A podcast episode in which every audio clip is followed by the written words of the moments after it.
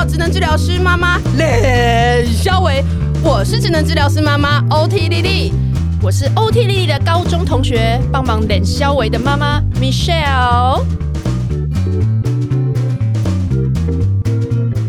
我们终于确定要办粉丝见面会喽！第一场的见面会会办在台北，在三月二十七号星期六下午两点。详细的报名资讯，请到我们的粉专 OT 丽丽当妈妈。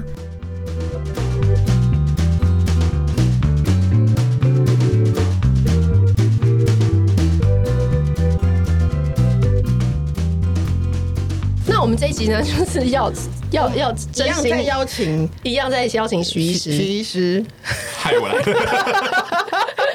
我们我们我们要回来异性恋夫妻那个，对，我们上次开了大外挂，然后我们今天回来震惊，就是你有没有正经了？我们就是要提到聊聊小孩子，因为大家就是蛮蛮支持，呃，也可以接受同志的教育。我觉得我们这一代父母其实大家都还算支持了这个部分。嗯、可是真的等到现在，像我小孩现在三岁，我就开始在想说，好，那我要到底要怎么教？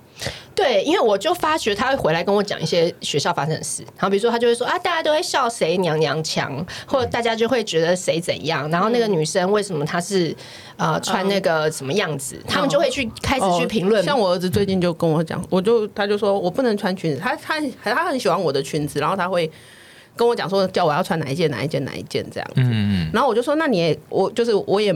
我其实我也不排斥，我就说那我也给你买裙子好不好？他就跟我说、嗯、不行，男生不能穿裙子。然后我突然就我我我理智上知道说这件这句话不对，可是我突然就是傻眼，我就不知道怎么跟他讲说，哎、欸，没有啊，其实你也可以穿裙子。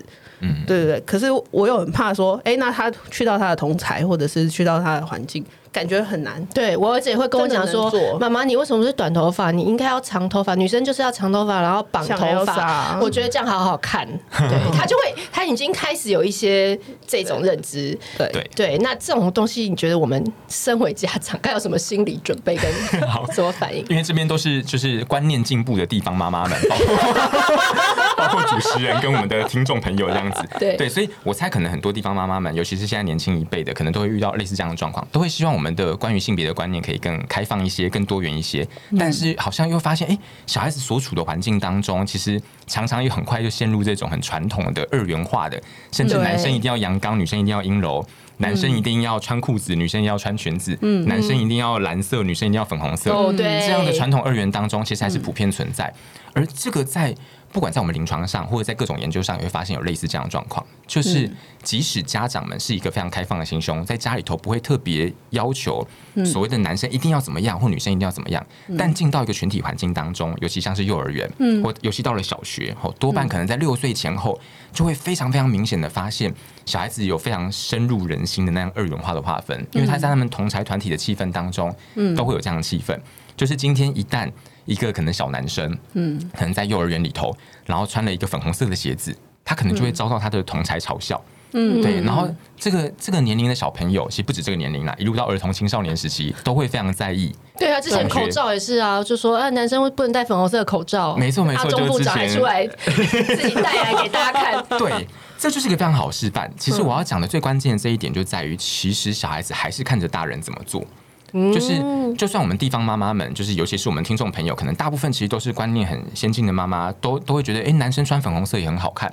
可是小孩子他会在学校里头接触到的环境，可能不全然如此。嗯，包括他所接触到的老师、大人，甚至其他小孩子的家长。可能都还是会有很多对于男生应当如何、女生应当如何的这样的反应，对这些观念都还是会带进整个幼儿园当中。尤其当小朋友一旦被嘲笑过后，他们就会变得非常害怕。对，可能这个小男生原本觉得粉红色很好看，就他一旦被笑过，就是这件事情会远远压过于他原本那个喜好。嗯，这个其实，在儿童整个成长跟发展历程当中，自我认同历程当中，受到人际因素影响非常强大的部分。对，所以我第一个是想要告诉，就是地方妈妈们，就是。这件事情绝对不是我们个人化的教育出了什么问题，也不是我们个人要去所谓的导正小孩子的观念就有办法轻易做到，因为整个社会化的氛围太强烈了。嗯，这需要靠整个社会一起努力。就是这越来越多的家长能够有开放进步的观念，才能够扭转小孩子在环境当中被嘲笑这样子的现实。嗯，所以回到刚刚所讲啊，其实最好的示范就是阿中部长自己出来戴粉红色口罩给大家看，说这样很好看，男生戴粉红色口罩没有问题。对，所以如果在学校当中，其实就能能够融合一些性别的课程，而且是由大人亲自示范。嗯，就是男生也可以穿粉红色，女生也可以短头发。嗯，好，就是其实有大人亲自来示范这件事情，其实真的很有助于让小朋友们可以对这件事情感到那种丢脸、被嘲笑这件事情能够被释放，嗯，对，才能够让小孩子感受到更多可能性。所以其实讲再多也也不如你自己在家里很自在的。没错，就做这些事情，对，亲自的示范。那当然讲最当下的状况，当小孩子哭着跟你讲说他穿粉红色的鞋子，一个小男生在学校被嘲笑，那应当要如何？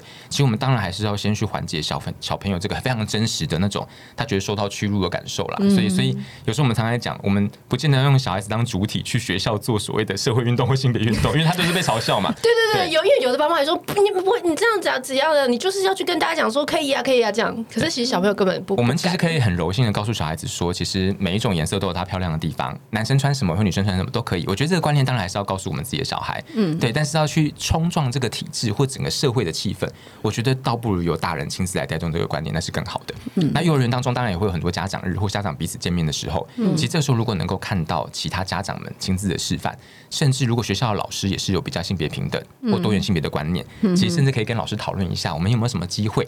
哦，例如也许在哦万圣节，或是虽然我个人对于万圣节的一定要小孩子打扮这件事情不以为然啦，对，但是如果在某一些活动当中，其实是有扮装的机会，让他们看到各种不同角色的性别的多样性，我觉得那就是一个很好的身教啦。嗯哼，真的，真的，真的，真的，真的，我真的期待有一天女生不是只有。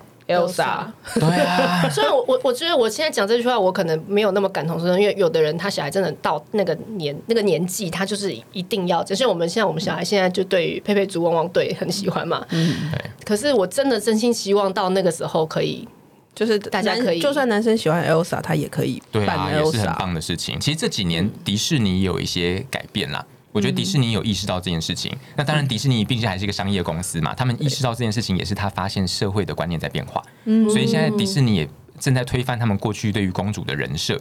那些人物设定，早年的公主全部都是很柔弱的，靠着王子来救她这样子。哦，所以你说至少他现在先让公主是去拯救世界的那个人。对对对，公主有自己的自主意识，我觉得这是迪士尼稍微有些进步的地方。而迪士尼可以影响到的小孩子实在太多了，真的。对，所以迪即使迪士尼还不是走在最前端，但他已经有些改变，甚至他有点去嘲笑他过去的公主的人设之后，我觉得这是一件好的事情。嗯，对。那但是要去扭转整个社会态度，那真的需要花时间。嗯，OK OK，对，好。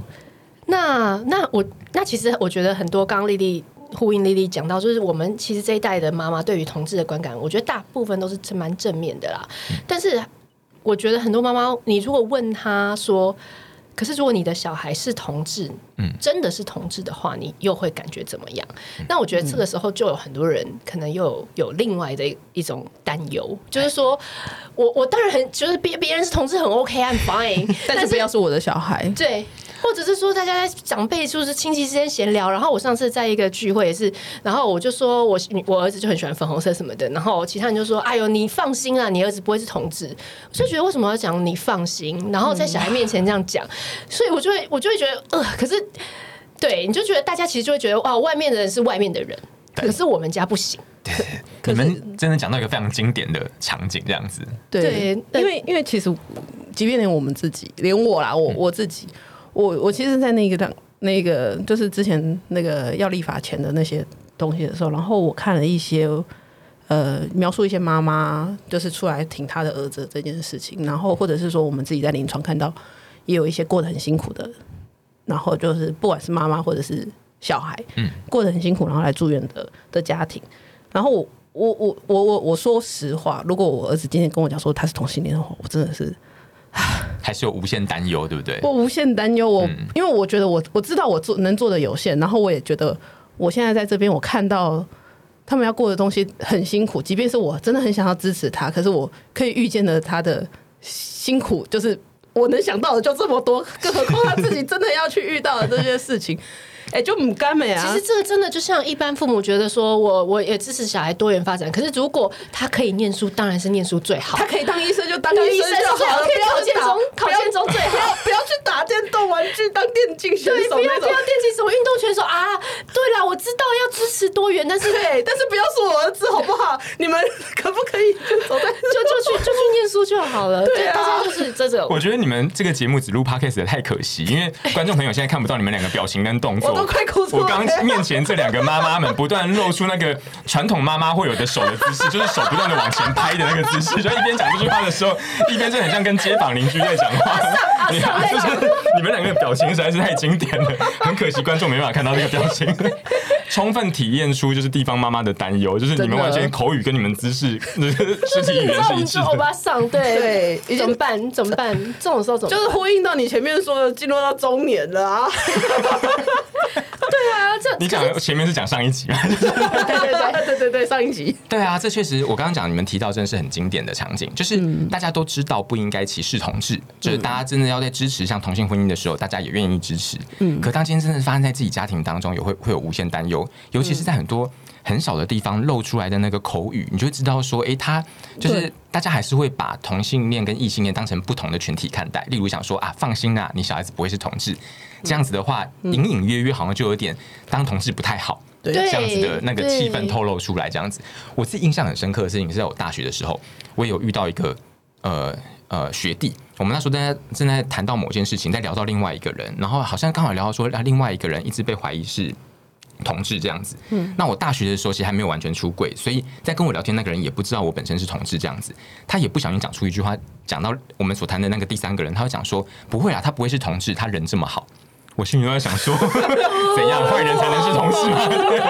这就是社会当中很常见到的一种一种氛围，这样子。所以从这种很很细部的语言上面，常常会看到这样子的状况。嗯，对。那要怎么样因应这样子的概念？我觉得其实刚刚 OTDD 已经讲到一个很很关键的原因是，其实身为家长，也要常常身为妈妈，还是有无限担忧。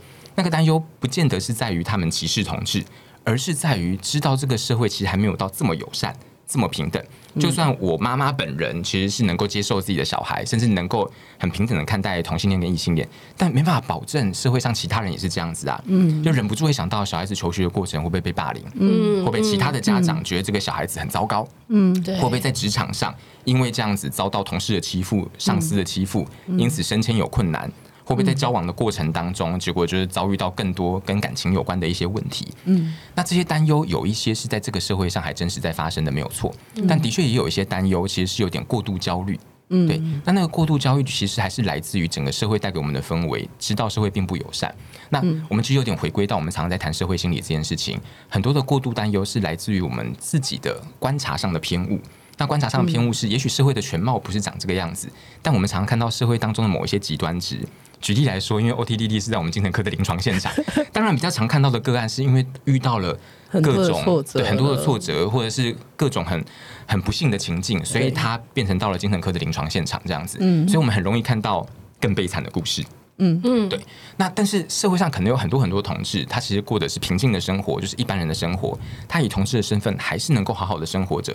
他遇到的人生的难关也不比异性恋多，也不比异性恋少。嗯，但这些人不太可能会进到我们的视野当中。对，就是我们比较没有机会认识他们。嗯，所以我觉得这种焦要怎么样消弭这样的焦虑，最根本的那个心理上的感受是，如果我们有机会，今天终于有一天，这个社会上出柜不再是困难。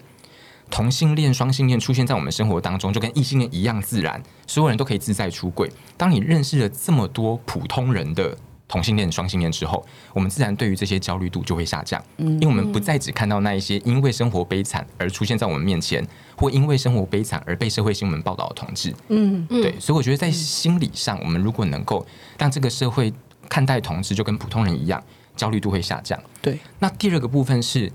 呃，未来的同志，我相信一定会比现在的同志过得更好。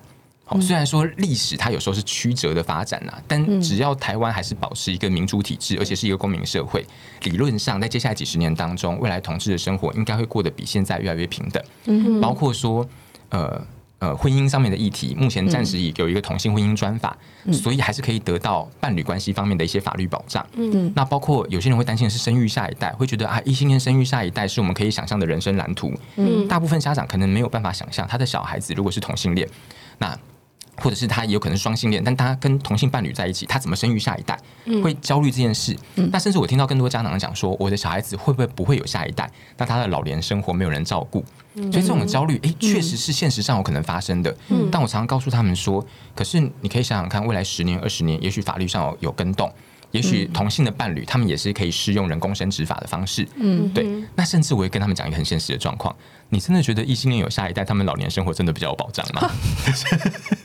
各位地方的妈妈们，你们扪心自问。要讲要讲婚姻带来的一切的苦难，你们就可以再讲三十集。真的。对，然后我多半讲这句话，哎，家长们都是开始心领神会。而且我朋友前几天才跟我说，他说专法过了之后，很多人已经结了又离了。对啊，就是跟异性恋一样啊。所以其实这个这个这个这个修行的这条婚姻之路是大家都是一样的。对啊，对啊。所以我刚刚讲的就是比较基本概念是吼，就是我们为什么会有这样的心态。为什么有这种焦虑？有些焦虑来自于我们观察上的这些偏误，容易看到极端值。嗯，有一些焦虑，它是现在这个社会真呃真实发生的，但是我们可以借由让社会越来越进步，也许在你小孩子那一代，这些已经不再是问题了。嗯，对，就是很正常的事情，很正常的事情。那但是如果回归到当下，当下我们这些担心跟焦虑，嗯，我觉得很关键的一点还是在于，我们也要相信我们的小孩子，他其实还是有面对他人生的能力啦。因为对于对于家长来说，这句话讲得真好啊，这很关键，对不对？这很关键，因为你想的再多，对，就是家长永远有无限的担心。对，理论上一个一个 就是，尤其常常这个社会上对于担心小孩的重担，还是常常落在妈妈的身上。就是爸爸有时候好像真的是不太管事啊，常常又是落在地方妈妈的身上，而妈妈永远有担心不完的事情啊。对，我们自己在同志咨询热线协会里头遇过这么这么多的家长，我们其实也很有心得，就是。今天就算家长不是为了自己小孩子性倾向的问题在烦恼的议题在烦恼，他们也有烦恼不完的事情。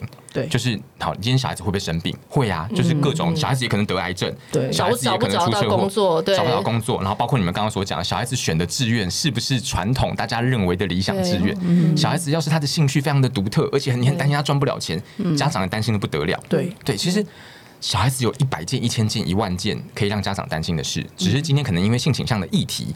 造成这个议题被拉到那个先后顺序上比较前面的位置，对。对，然后后来家长可能发现说，哎，小孩子性倾向根本不是议题，因为有太多其他更值得担心的事了，对，就是大家放的重点可能就会不太一样，对，那但是里头有一些关键就是我们我们太用我们自己过去的人生价值观去帮小孩子想，他在这件事情他能不能处理得了，他会不会遇到障碍。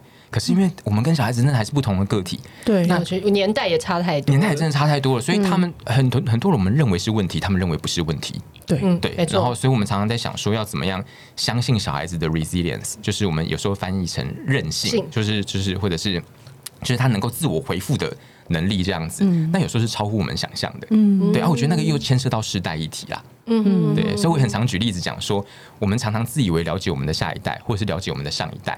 但事实上，世代之间真的要彼此了解是件很困难的事。嗯、我们真的要相信各自的世代有各自的议题，还有各自不同的应对能力。生命会找到出路。找到出路。会讲出这句话的人也是上了年纪的人。年代感。你们可以在下面就是请观众留。对对对。我刚刚原本还想说要叫观众朋友留言，这句话是出出自哪里？这边这边切掉，然后就是知道这一句话的人，请在下面留言，这样子就可以把年龄切出一个距离来。可是其实像你刚刚讲的是妈妈很担心，然后我们其实有一些朋友是爸妈双方又有不同的立场哦。嗯嗯。那哦，这就又回归又变成是夫妻沟通的问题嘛？尤其是我不知道为何男性对于同志议题有时候比女性更。我不知道哎，就是他的那种接受刻板印象的强度跟接受度是，而且很多男生都会说异性男生对异男，我可以接受女女啊，不，可是我不能接受男男。没错，而且他们一定会说，如果男生就有儿子娘娘腔，哇，他们就一副觉得不行不行，然后女生坐着腿开开，哦，不行不行不行。对。所以他们现在就已经觉得这些东西就是不行，就是底线，我就是不能谈，那怎么办？好哇，你们讲到这个议题，我可能会讲的太严肃哎，因为我觉得这是牵涉到最基本的关于女性主义的事情，就是女性主义的议题。好，为什么为什么牵扯到这么深？我们只剩十分钟，好，我不会讲太学术，我今天还是用白话的方式讲。这跟上一集在聊那个异性恋的性关系这件事情，就是落差太大，对不对？你放心，我绝对不会讲太学术的东西。就是啊为什么关键在这样？我们的确也常常发现，似乎。爸爸比起妈妈，好像比比较不能够接受小孩子是同志，但是我觉得这个体差异还是很大啦，它并不是一个完全的绝对的二分法的东西，但是常常会牵涉到就是性别气质，就是爸爸似乎比较不能够接受自己的儿子性别气质比较阴柔，或者是我们常常白话讲的娘娘腔，对，为什么？因为从小爸爸成长历程当中，就是被教成男生要阳刚的样子，男生该是要那个主导的角色，嗯、男生要比女生强。好，就算现代社会似乎所谓的两性的平权有在进步，嗯、可是那个被内建的那个男性的观念，我们常常讲的父权的观念，嗯、还是深植在许多男性人心当中。嗯、就你这样才会变成一个 leader，你这样才会有人 follow 你。对，你绝对不能够输给女生，还是有隐隐都有这样子的观念在。所以当他看到自己的儿子似乎表现的比较阴柔的时候，他第一个想到的事情。就是，就算他自己意识上没有意会到，他常常就感觉说：糟糕，我儿子会不会不如人？我儿子可能会被嘲笑，我儿子是弱的那一方。但殊不知，其实阴柔气质或者所谓的表现的娘娘腔，它并不代表这个人弱，因为我们知道更多的女性其实是更坚强的。那个跟你的性别气质其实无关，就是非常多女性比男生坚强的多了。对，可是当他发现儿子这件事情的时候，会激起男性爸爸的非常高度的焦虑。那你们刚刚举到另外一个例子啊，当他看到一个女性腿开开的时候，那个是又是对于男性权威的一种冒犯，就想说，哎、欸，女生不是应该是一个非常的被动的、非常的驯服于男生的角色？这个观点。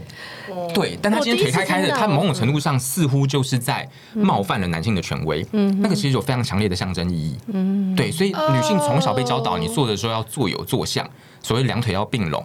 这某种程度上就是我刚刚所提到，这是非常在谈基本女性主义的时候会谈到的事情，那就是一种父权在宰制女性，要符合男性想象的身体样貌。好，这句话非常学术，对不对？就是他就是他就是在引导着女性说，你要符合男性所想象的那一种，就是。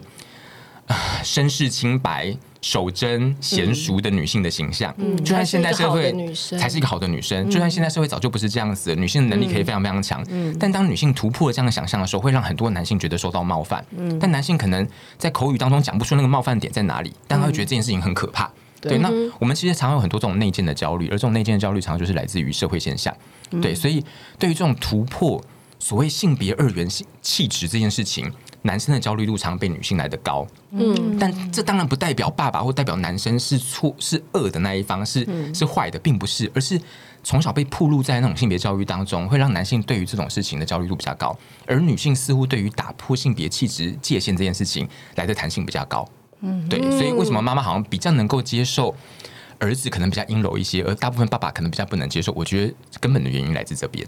那哦，那怎么办？呃，不是，不是，我不是。那那那那女性对于如果女儿，嗯，然后是你同性恋的话，那接受度也也一样吗？还是会有会有出现？我觉得这个真的还是会各自回到各自不同的家庭。那我常常看到的妈妈对于女呃女儿可能是同性恋。或者是当然，女同性恋当中有各式各样不同的性别气质来，有人很阴柔，也很阳刚。嗯，但当妈妈看到女儿就是很阳刚的样子的时候，其实常常那个焦虑会还是会担心女儿的人际关系、感情生活，或者在她的职场当中会不会因为这样子被欺负，或是被歧视？对，所以就会忍不住一直跟她讲说：“你可不可以像女孩子一点？”对，对，但这件事情就会更激起亲子之间的关系冲突啊，因为妈妈背后没有说出口的事情是她很担心女儿在这样在外面会得罪人，会被欺负。可是女儿就会认为说，妈连妈妈都没办法接受我做自己，对，对，所以很多关系就会在这边发生问题，嗯、就变成社会上的歧视，就会浓缩成亲子之间的冲突，对，哦。可是我觉得徐医师讲到一个非常好的点，就是其实家长要回归，其实你担心的不是娘娘腔或者是很 man 这件事，而是他背后的这些东西。没错。对，但是在你当你被担心他背后这些东西，你又要回归，应该是去想去相信孩子，他也可以用这样的气质达到他人生想要做的事情嘛？对，这不是互相冲突的。对啊，这件事真的很难，因为我们大部分没办法检视到说，我们我们在跟小孩子讲出这句话的时候，小孩子听到的是什么，我们也没办法去理解我们内。内心真正的担心是什么？如果有一天我们能够理解我们内心真正的担心，真的讲出来的是能够体贴小孩子的话，或同理小孩子的话，那个沟通才是有效的沟通。嗯，但是从小我们在、嗯、我们在我们社会环境，尤其华人社会环境当中，不太有人教我们亲子要怎么沟通啊。没错，大家只讲得出触怒别人的话，讲不出那个内心真的体贴别人的话。对，比比如说周年。什么什么什么？没有啦，好了，没事。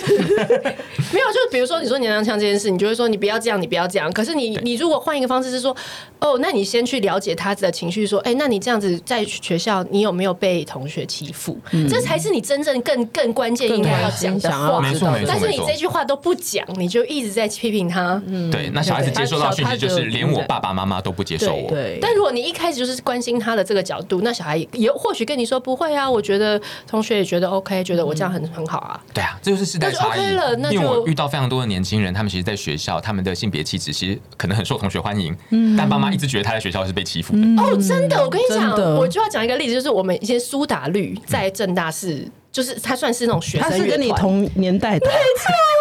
哦，我我干嘛苏打绿也不想跟我同一年代，就是我们那时候就觉得他是，然后我那时候我自己就很惊讶，因为我就觉得那个清风非常的中性，嗯、然后我那时候就觉得说，哇，这样子真的可以出道。然后可以变成一个流行乐团，嗯、你知道我那时候，你就你就知道我多刻板，就是我会觉得说，那然后就会说他到底是男女的、啊，然后什么之类，自己会讲这些话。嗯、可是你看到现在这个年代，我们自己成为大人出社会了，他那么红，他那么受欢迎，嗯、你在我我学生年代，我真的没办法想象这件事。那那何况我爸妈，嗯，对不对？对所以这真的就是一个年代一个年代，他可能在二十年前、三十年前，他也没办法，成为大家这么受主流的文化喜爱的东西。或者是说，应该说，如果我们真的要回到亲子的话，那应该是我们要能够打造一个，哎，孩子愿意跟我们讲、分享任何任何的事情，不管是好的、坏的，或者是他心里的想法，是这样子。我们反正时代在变，对不对？反正时代在变，对啊。反而不见得是性倾向的议题，而是到底能不能跟小孩子，就是是用用真正的内心话来沟通这样子。对啊，对啊。嗯，好，那我们最后最后要问一个问题，不好意思，就是要五分钟。就是如果还是有很多家长，他如果小孩已经开始慢慢有这些，不管是他观察到的一些事情，或者说他自己有疑惑，我们该怎么做？要打热线吗？还是我们？热线真的可以接我们这种乱七八糟的电话？当然欢迎啊，当然欢迎啊！就是 你们两个不要露出这么这么不好意思的表情，因为我们没打过，但是我们好奇，我们我觉得一定很多人打之前心里很多小剧场，是，所以大家一定就是不知道说我打去到底会被什么对待，是，就是它是一个像一九九九那种很自私说啊好，请问那你请你描述你的问题，那你你住在哪一区，然后什么什么，然后他就把你做一个档案，然后你就不知道自己被带到哪，还是说他接起来你就会好像是你买你买让伤痕伤痕说话了吗？看完之后再。我忽然想到，因为我们是连录两集嘛，你刚才在讲讲这个，好像是在上一集的时候讲的。我都会放在，你都要记得放在节目的那个节目的开头。我不然我觉得观众会就是完全不知道我们上下文在讲什么这样子。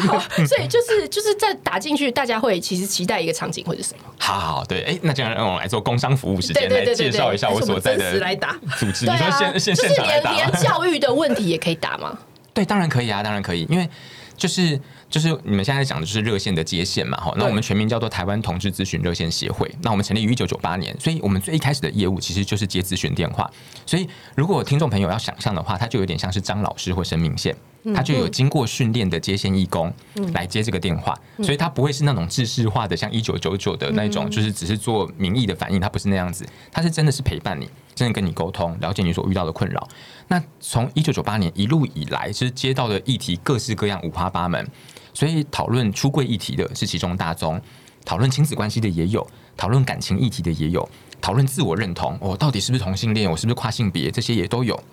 讨论说要去哪里认识朋友的也有。当然到了近代，还有各式各样五花八门的议题。好，例如说可能有牵涉到一些像是性传染病的议题，或像是牵涉到一些娱乐性用药的议题，这这些都常常是我们里头探探讨到的议题。所以当然也有家长打电话进来，很多家长一开始也是无限的忧虑啊。当他们刚听到自己的小孩子是同性恋、双性恋、跨性别，或者甚至是他们根本听都没有听过的各式各样的性倾向，例如像是无性恋、泛性恋等等，对，然后他们也是很多焦虑。打进来的时候多半都非常非常的紧张，因为他们的确也就是第一次打这个电话。但我们的接线义工，因为我们秉持是同才服务，所以我们接线义工其实也都是同志族群，然后都经过了半年以上的训练，包括各式各样的。教学课程，还有实际上接线的各种督导，持续有进修。Oh. 对，所以他们就会了解你所遇到的一些状况，能够在电话当中就是咨询或聆听的，在电话当中做，能够进一步转介其他资源的，也会告诉来电者。Oh. 所以举例来说，像家长可能担心说，哎、欸，我小孩是同志，或者我不知道怎么跟我小孩子谈，或者我小孩被性别因为性别倾向被霸凌，对，那要怎么样？呃会要怎么样处理？他们打电话进去，接线义工就会了解小孩子可能遇到怎么样的霸凌，小孩子的性倾向的状况可能是如何。因为有些家长可能还根本不知道。不太了解，所以打电话也进来很慌乱。嗯、但也许接线义工会告诉他们说，你怎么样跟你小孩子沟通，更了解你小孩、哦、他现在的状况，重要。或者他到底遇到什么事情？那假设他如果他学校真的是遇到霸凌的话，他可能有哪一些救济的管道？对，或者是说小孩子他有没有机会能够去认识他自己的同才资源？这些都是可能提供的资源。举例来说，像热线我们都有举办“拔辣小鸡块”的活动，“拔辣小鸡块”就是针对十二岁到二十岁的同志。嗯的青少年们所举办的一个支持团体，嗯、那也许有这样的资源可以让小孩子，他也许觉得他自己的同志身份非常孤独，他可以在这样支持团体当中认识其他的同志朋友，认识知道要怎么保护自己，或是能够让自己的自我认同能够更顺利这样子，嗯、这些都是他们可以取得的资源。哦，你讲到保护自己真的超级重要，因为这就是刚刚讲到爸妈担心的嘛。对啊，你因为不一样而被怎么样欺负啊什么的。对。因为同志咨询热线协会，我们有各式各样的小组，所以我们有非常非常多不同的一些第一线服务的团体。所以在接线之后，我们有非常非常多 backup，就是我们可以转介各式各样的资源。那我们几乎跟同志有关的所有的议题都有在做。我们有家庭小组处理家庭议题，我们有教育小组进到学校里头去教大家性别平等教育跟认识多元性别。我们也有各式各样，包括像讨论女同志的亲密关系，讨论跨性别的议题，也有讨论各式各样的性健康、性传染病。好，甚至我们连老年那一块都有 cover 到，我们有专门的老年同志小组。对，所以这些都是我们背后可以有的一些资源，甚至。目前最关键的事情是我们这几年也推出了父母接线。父母接线就是说，由同事的父母亲专门来接这个电话。哦，有有有有有。对，我们训练了一批长期跟我们在一起的同事的父母亲，他小孩子是同志。LGBT 都有，哎、欸，这很重要。哎、欸，这哎、欸，可是我那我打去，我可以说我要接这个吗？我们有专门的时段，可以上同志咨询热线协会的网站去搜寻。Oh, 我们有专门的时段，就是由父母来接线，打给他。OK，, okay. 就打那个时段过来，那接线的就会是同事的父母亲。那父母与父母之间心路历程比较相近，对，对，所以更能够有同才支持的效果。嗯，尤其是他一定走过了一段，对对对。那尤其陪我们热线这么多年的这些义工，就是这些父母亲，他现在也是我们的义工，他们其实早年可能是更艰辛的。所以这样心路历程很能够陪伴到现在刚知道自己的小孩子是同志的那些父母亲，嗯，对啊，所以我们一直觉得同才支持是很重要的事。对，因为你在书中一直有讲说，其实小孩出柜，父母就入柜了嘛。对对对。所以其实很大一部分又是父母自己怎么在调试，反而是。问题小孩问题不大，是你自己的人生的问题。适应的很好，对，小孩很开心，就最后是妈妈要把这一件事情又在他一辈子要去去去跟这个事情要做一个，所以都可以打热线的咨询电话，我们都有相对应的资源，好好用哦。嗯，对，因为我们一开始就是以原本以为就是只是同志就打去，然后就原来其实我不是同志，但是我有这样子的问题，我也都可以。对啊，就是你、你的、你的家人、你的小孩、你的伴侣是同志，其实都是可以来电的。要不要复述一下你的电话呢？好，我们的零二二三九二一九七零，零二一三九二一九七零。而且为什么口吻会开始出现在很像是电台广播？就是口吻会忽然变这样子，我们真的被制约。然后你说还有网站嘛？就搜寻同志热线。对，其实你只要打就是热线，热线。对，我就就我印象所及，就是我们打热线的热线就打热线，应该 Google 上面第一第一条就是同志咨询热线这样子。OK，大家就可以去看到一些相关的资源。对对对对对，了解。好，那今天真的是谢谢徐医师帮我们做了这一集。哦天哪，我们第二集超超级平超级平静的。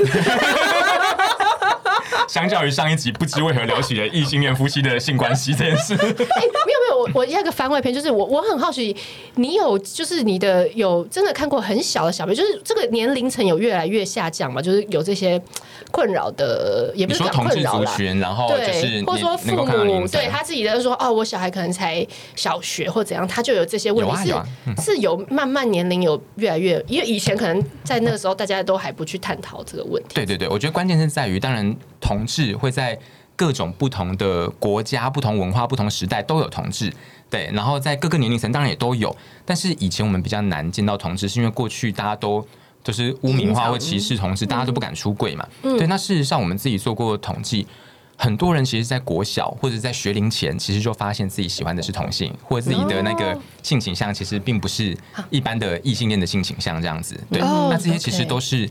可以看到的。只是现在大家我们社会资源越来越多，大家越来越平等，所以现在终于有很年龄很小的人，他们能够自我认同，那也愿意出来就是认识朋友或寻找资源。嗯、所以的确，不管在我诊间或在同志咨询热线当中，可以看到很多儿童族群的同志。嗯，对啊。那其实这这个部分，其实我们更需要教育的是家长啦，让家长怎么理解自己的小孩，或者是能够就是陪伴自己的小孩，支持自己的小孩，这都是很重要的事情。好，谢谢徐医师，谢谢。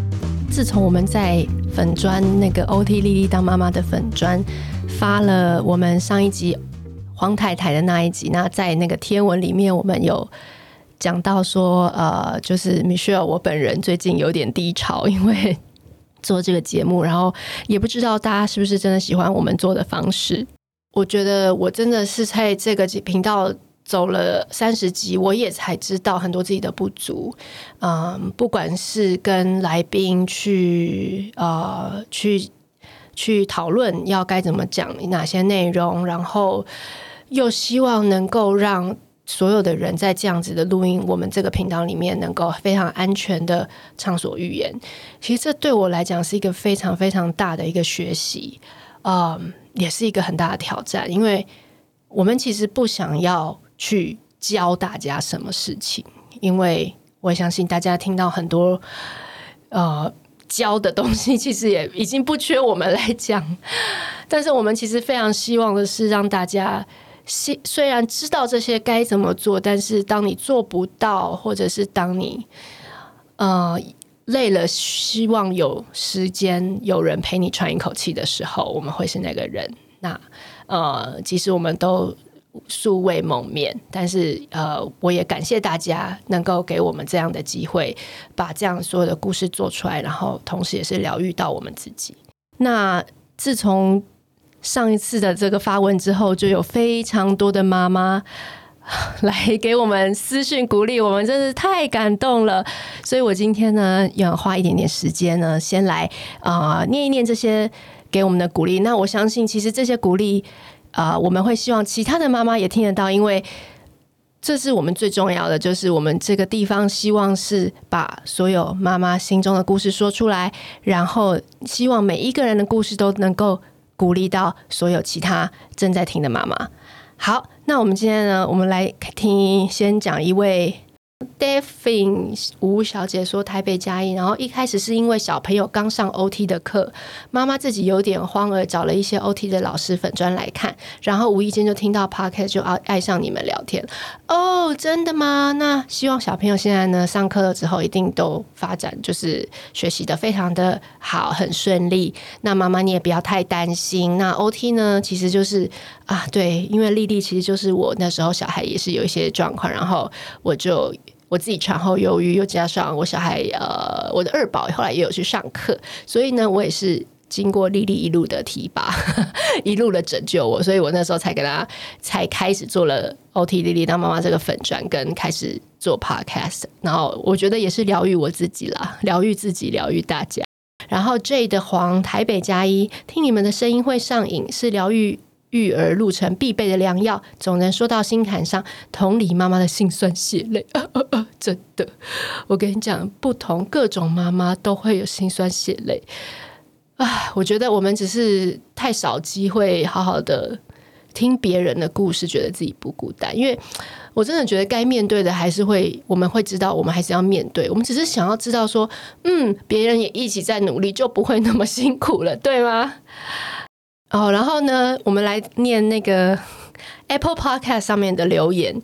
啊，他说他，诶，他是他说他是一个菜鸟 OT，原来是呃 OT 姐的同事同事莉莉的同的同圈子的人。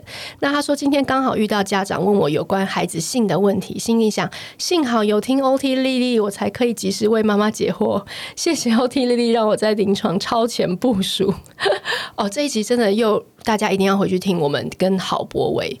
性咨商心理师，呃，这个大来宾，他在我们呢前面几集有两集有聊到小孩的性教育，我觉得真的是幽默风趣又实用。那我儿子呢，最近呢也是还是被老师说，他常常在学校呢会玩他的鸟鸟，还会脱裤子在睡睡袋里面慢慢玩。所以呢，是不是小孩需要性教育很重要？我觉得我也是跟了这个跟这个大来宾郝博伟聊完之后，才知道怎么回去跟小孩谈这件事情。后来就谈得很自然，然后也没有呃，就像之前聊了，就是性教育绝对不要跟小孩出现裂痕嘛。性教育就跟其他的事情一样，你都可以很自然的跟小孩谈，只是你要呃能够自己准备好，自己对于这件事情不要有罪恶感。那也知道呃从这个专家的这个举例当中，你也就可以知道怎么跟小孩讲这件事情了。很棒，很棒。好，再来呢，下一个是。最近一年，今年一月开始请育婴假，接近八年级的妈妈，八年级好小哦。然后她说超喜欢听你们聊天，每次都是趁小孩睡觉时边听节目边做家事，那段时光很疗愈啊。谢谢，很想听你们再聊聊做父母的心态该怎么调整，面对两岁小孩鬼打墙跳针的行为，到底该怎么去处理，以及转念。真的真的很需要转念，我常常超常常超想要就地成佛。好，受打骂教育长大的我，一直督促自己能够奉行正向教养，有时候还是不小心跟孩子硬碰硬及破口大骂。我家小孩偏偏就是非常坚持不会屈服的，没错，我家的也是。我家第二只第我家二宝，他的外号叫总裁。对，因为你跟他大声，他就跟你更大声。对，我非常懂，这个时候自己就会非常挫败，尤其自己的另一半是脾气超好，对孩子根本不会大小声。Exactly，我的老公就是这样子，就更怀疑自己的能力，及害怕自己会对孩子造成不好影响。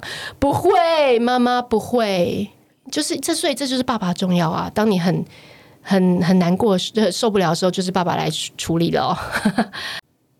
对啊，而且就是其实很多的小孩真的是没有办法硬碰硬，所以我觉得很多妈妈真的真的觉得说，教养专家讲的就是我们真的心里，我们真的头脑都知道啊。可是你知道，面对一个完全跟我们个性不一样的小孩，或者是说，就是我们的生活已经够忙够累，时间已经够紧凑了，我们真的有时候就是在很多时候忍不住呃骂了小孩，当然。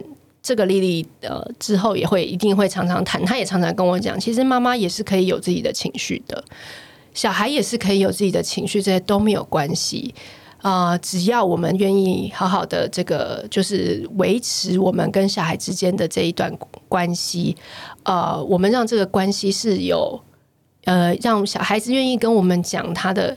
心里真的感觉，我们也愿意跟孩子讲我们心里的感觉，甚至我们跟另外一半也都是可以互相支持的。即使有时候我们崩溃的时候没有关系，一定有人跟你一起换手。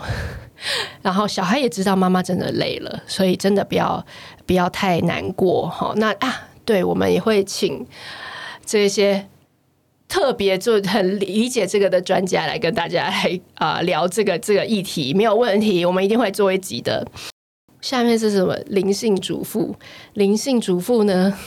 话说，真的是太感谢了，因为你帮我们呢分享到你这个主妇界至尊的这个超级大的粉专里面，然后从就从此就非常多妈妈就认识我们，然后我们的节目的收听量就爆冲，然后我们一定会邀灵性主妇上我们的节目。那我希望大家一定，我知道大家一定都超期待来听他讲话的。那个豆腐腐呢说，第一次听你们的 podcast 就是这一集，没想到才听几分钟就爆哭。今年即将步入礼堂的我，听到这些故事真的特别有感触，好舍不得爸妈，也很感谢家里这么保护我。哦，诶，所以你还没有小孩，你就来听我们这个欧巴桑的庙，我们这个妈妈的频道是吗？好，先首先祝福你新婚愉快。然后呢，没错，我跟你讲，每一次去喝喜酒，你看到那个。爸爸牵女儿，就是牵新娘走出来的时候，然后互互相拥抱，然后再把手交给新郎。我跟你讲，这一幕每一个人都会哭，就是就是，我觉得这整个婚礼最感人的，通常就是这个地方。因为后来新郎在跟新娘就是一起走上去，或是他们亲吻，我觉得我对我来讲，可能都会觉得啊，那是别人的事。我最 care 就是看到那个爸爸，然后。这样劳累纵横，然后女儿通常也哭到不行。我跟你讲，我自己结婚的时候，我也是走红毯那一段，我也是我先生牵着我，然后走，然后我爸在前面等我这样。然后我就是一直看着我爸，我真的觉得真的内心也是好难过，就觉得为什么我要嫁我要嫁给别人，然后我整个脸变超臭。所以后来大家都跟我说：“哎、你婚礼走红毯那段脸为什么那么臭？”因为我是心想说，我那时候真的是没有没有想太多老公的部分，就是在想啊，我爸爸怎么有点难过，然后我就是要你知道离开我原本的家庭，对，所以我觉得。我们很懂，我们懂你，所以真的，我觉得妈妈也是一个从女儿变成妈妈的一个过程。我们也会常常会讲到这个部分，其实真的是支持大家，还是好好可以当一个女儿，然后好好当一个小姐，不一定每呃无时无刻都要当妈妈，好吗？好，再来呢，一个斜杠妈妈呢，她说呢，荒太太的这这一段真的是让人得到力量的一段访问呐、啊。谢谢你，谢谢你不嫌弃。然后他说，荒太太的访谈呢，真是让曾经是全职妈妈的我很有共鸣。谢谢你们这些诙谐但又带给妈妈力量的对话。最后，真奶万岁！你觉得你在那个那个 moment，你已经快要崩溃的那个时候，你只要来一个，你就可以好了。那大家。也可以多跟我们讲，那你你你的什么东西好吗？我个人呢，以前呢蛮喜欢吃那个蚵仔煎口味的 洋芋片，很偏门吧？但是那个就是我真的觉得受不了的时候，我就会去买一包来，好吗？好，所以呢，大家应该都有这样一个东西。然后她也是，然后这个妈妈说，她也是带小孩带到很累的时候，会需要一杯珍奶疗愈的妈妈。好，再来一个勾居居。勾勾啾啾，他说他是高需求双宝妈路过，他说心完整的被竹科妈妈疗愈了。我是连续生了两只高需求的双宝妈，两宝目前两岁六个月还没睡过夜，往前推算的疯狂的每一日都被竹科妈妈在节目里说完了，是不是？我跟你讲，我跟竹科妈妈为了准备这一集，我听他讲了应该有一百个故事吧。然后我们精选出了这些故事，让大家听到，是不是很精选？是不是全部都有照顾到大家的心？看，那个黄太太真的太会讲故事，而且她的，我真的觉得她的体悟非常非常的多，所以。啊、谢谢你都觉得有把你的每一天都有同理到，然后其他过程的稀稀疏疏，不想负面的抱怨，但同温层真的让一路走来一样无后援又要上班的职场妈妈好安慰跟流泪，我们真的都好棒，拍拍手，真的你们大家都好棒。好，然后再来伊娃考伊娃考 Kiwa，好，他这位小姐她说过年特辑太好笑了，每每听你们的节目真的都笑翻，谢谢你们。过年特辑，我跟你讲，这一集真的很心酸。为什么？因为所有的妈妈在过年的时候，是不是都在忙小孩，都在忙就是塞车，都在忙要出去，要去亲戚家，要做什么做什么，对不对？所以呢，我们的这些妈妈听众在过年几乎没时间听我们过年特辑那一集的数据，就是收听率非常的差。所以呢，以至于让我们就是有吓到，想说，呃，是大家都离我们远去了吗？都没有人要听了吗？对，那那而且过年那集，大家为什么一直觉得会有下集？没有没有，他就是这样子，因为要约到四个人很难，要有我先生，然后丽丽跟丽丽她先生这四个人同时很难。那我们有一天我们再来开一个，如果大家就蛮喜欢我们这样四个人搭配的话，好。然后呢，我朋友一直跟我讲说，不要站南北。我跟你讲，可是呢，我跟你讲，家庭结婚之后，很多就是南北的这个习俗太不一样。然后我一个朋友说，他家超爱吃乌鱼米粉，所以我们那一集讲到乌鱼米粉，他很有共鸣，是不是？对不对？好，各位同呃妈妈们要支持我们。好，谢谢你们哦，真的有你们在呢，我们的频道真的才能希望能够期许自己能够越做的越好。